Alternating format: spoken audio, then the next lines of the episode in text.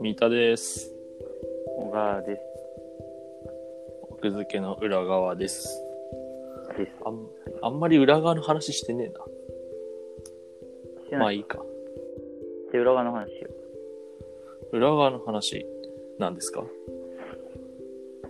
出版社、出版社、編集者の転職事情を話そう。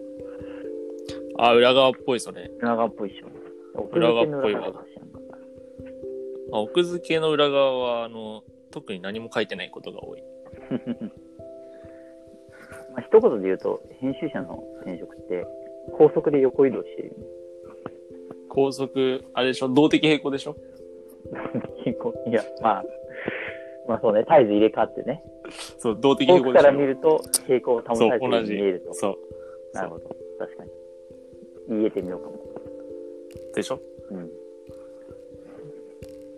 まあなん高かその速で横移動だからそのマクロ的な視点で見ると確かに動的傾向なんだけどこうミクロで見ると、摩擦が生じながら個人の高速で横移動してると。うんでまあなんでその本当にすごいんだよね。あの版元にいた人があっちに行ってあっちにいた人があっちに行ってみたいなさうんだから本当友達の友達はアルカイダ状態でさ多分さ、知り合いの知り合いの知り合いぐらいまでいけばさうん全全版版元元でい網け羅るできる絶対網羅できると思うえでもその理論あれじゃん5人いれば全世界いけるんでしょああじゃ3あ、人でいいんじゃないない ?3 人3で。人で3人でいける、うん確かにいやまあでもそんぐらい本当にうん。別に俺個人はそんなにこういう感じ広くないけどそれでもいける自信あるわってぐらい、ああの人知ってんですかみたいな会話をめちゃくちゃ繰り広げるはいはいはいはい。でじゃあなんでその横移動するのかって言うとなんでうん。え狭い、狭いからでしょ。狭いからじゃないの人数が少ないってこうん。とまあまあそれ大きいかそうねあとはあと言ってもその編集者やってる実感からするとさうん。一番大きいのはさうん。その他個社人に移事業っみたいなてもんもだから。そうそう他社に移っても同じ仕事ができるからじゃないうん。確かにね。それはあるね。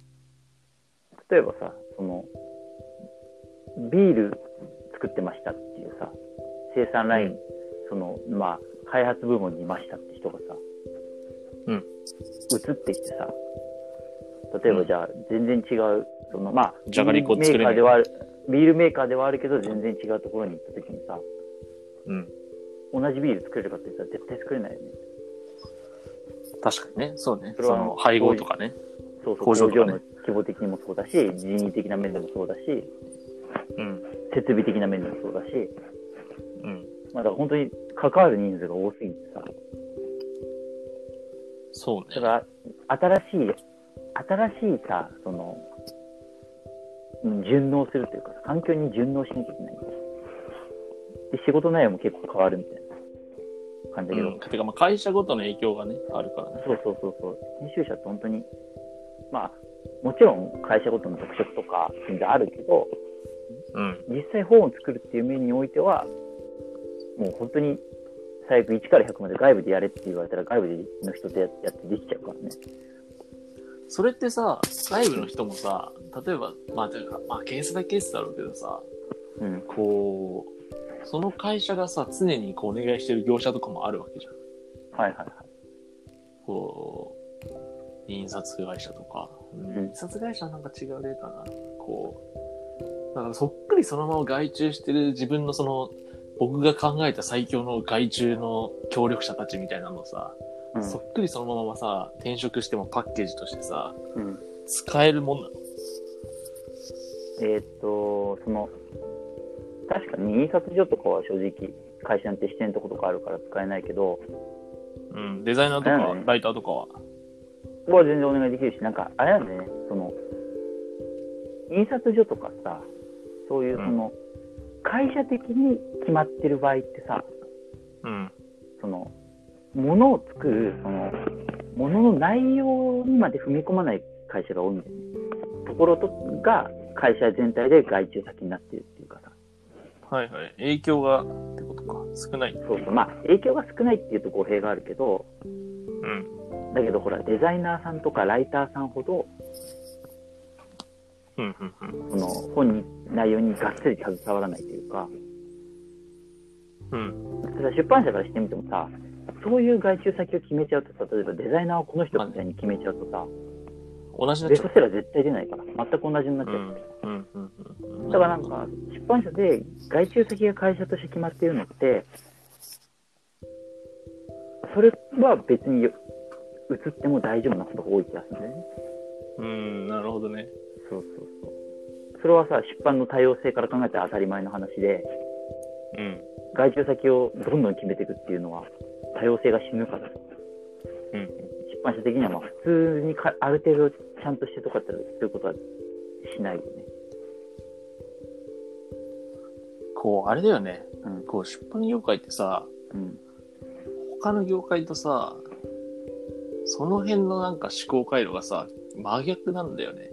思うのは。うん。こう、普通の業界は安定したいわけよ。うん。うん。はこう、あの、一本道に絞り込んでいきたいわけよ。いはあの効率化するために。だからいろんな取引先とかいろんなバリエーションとかを最初はあるかもしれないけど、だんだんここが安くていいとか、この人レスポンス早いからとか言って、い。はいはい。できるだけそこに集めていくわけよ。うんうんうん。なんだけど、で、だから要は、こう、あんまり手間のかからないように、うん、で、毎回同じになるようにみたいなさ。はい、そういう、なんか、圧が働いてる気がするんだよね。なるほど普ね。通の業界は。でもさ、出版の方は、こう、そういうことやると本当につまんない本しかできないというかな、同じになっちゃうから、うんその逆の方向にどんどん向こうとしてるというか、うん、っていうふうに思確かに。でも編集者個人単位で見ると固まってくるんだよね。うわ。あ、まあね、お得意先がね、お得意先というか、まあ、やりやすいもんね。そう、やりやすい人いとつものか、みたいな。うんこの人とやると、その、いい本が作れるとか、うんうん。それ本当に人間同士だから、まあね。そうそうそうそう。それは、ある程度、パターンがね、うん、勝ちパターンがね。勝ちパターンっていうか、俺個人としては結構その、ライターさんとかは、本当にどういうタイプの人うん。かで本によってってことか。もう大事だし、あとその、やっぱ個人でさ、その、いろんなタイプの人がいいんだよね。その直されたくない人とかあさ。でも直されたくい。ない人っていうのは、頑固っていうか、ちゃんとしたものを上げてこようとはするわけよ、もちろうんん。うんうん。あとは、直しちゃっていいですよって言って適当な人もいるしね。うん。まあ、その中間ぐらいの人もいるし、うん。だからなんかその、例えば、すごい文章を直したいタイプの編集者と、うん。こう、直されたくない人がマッチングするとうん。ライターがマッチングすると、不幸なことが起きるわけよ。で、まあ、もう次からは、ちょっといいかな、みたいな。お互いにそうね。そうお互いどんなに実績のある人たちでもそういうママッチングすると不幸が起きるわけよはいはいはい。だから、その編集者単位で見ると結構やっぱりある程度固まってくるただその固まり続けてるとまた個人内の多様性がなくなってくるから絶えずちょっとずつ新しくしたいみたいなのを思ってると思うけど動的平行、動的平行じゃん。そうね。だから、っていうその、大きい部分の、出版社全体のっていうのと、編集者個人のっていうのがあって、うん。やっぱり編集者個人のものが大きい業界だから、本当に横移動。僕を取ればこの本ができますよ、みたいなはいはい。そういうアピールで。編集活動ができるからね。じゃあさ、うん転職する本人の転職モチベーションは何なのか、次回語っていただきましょう。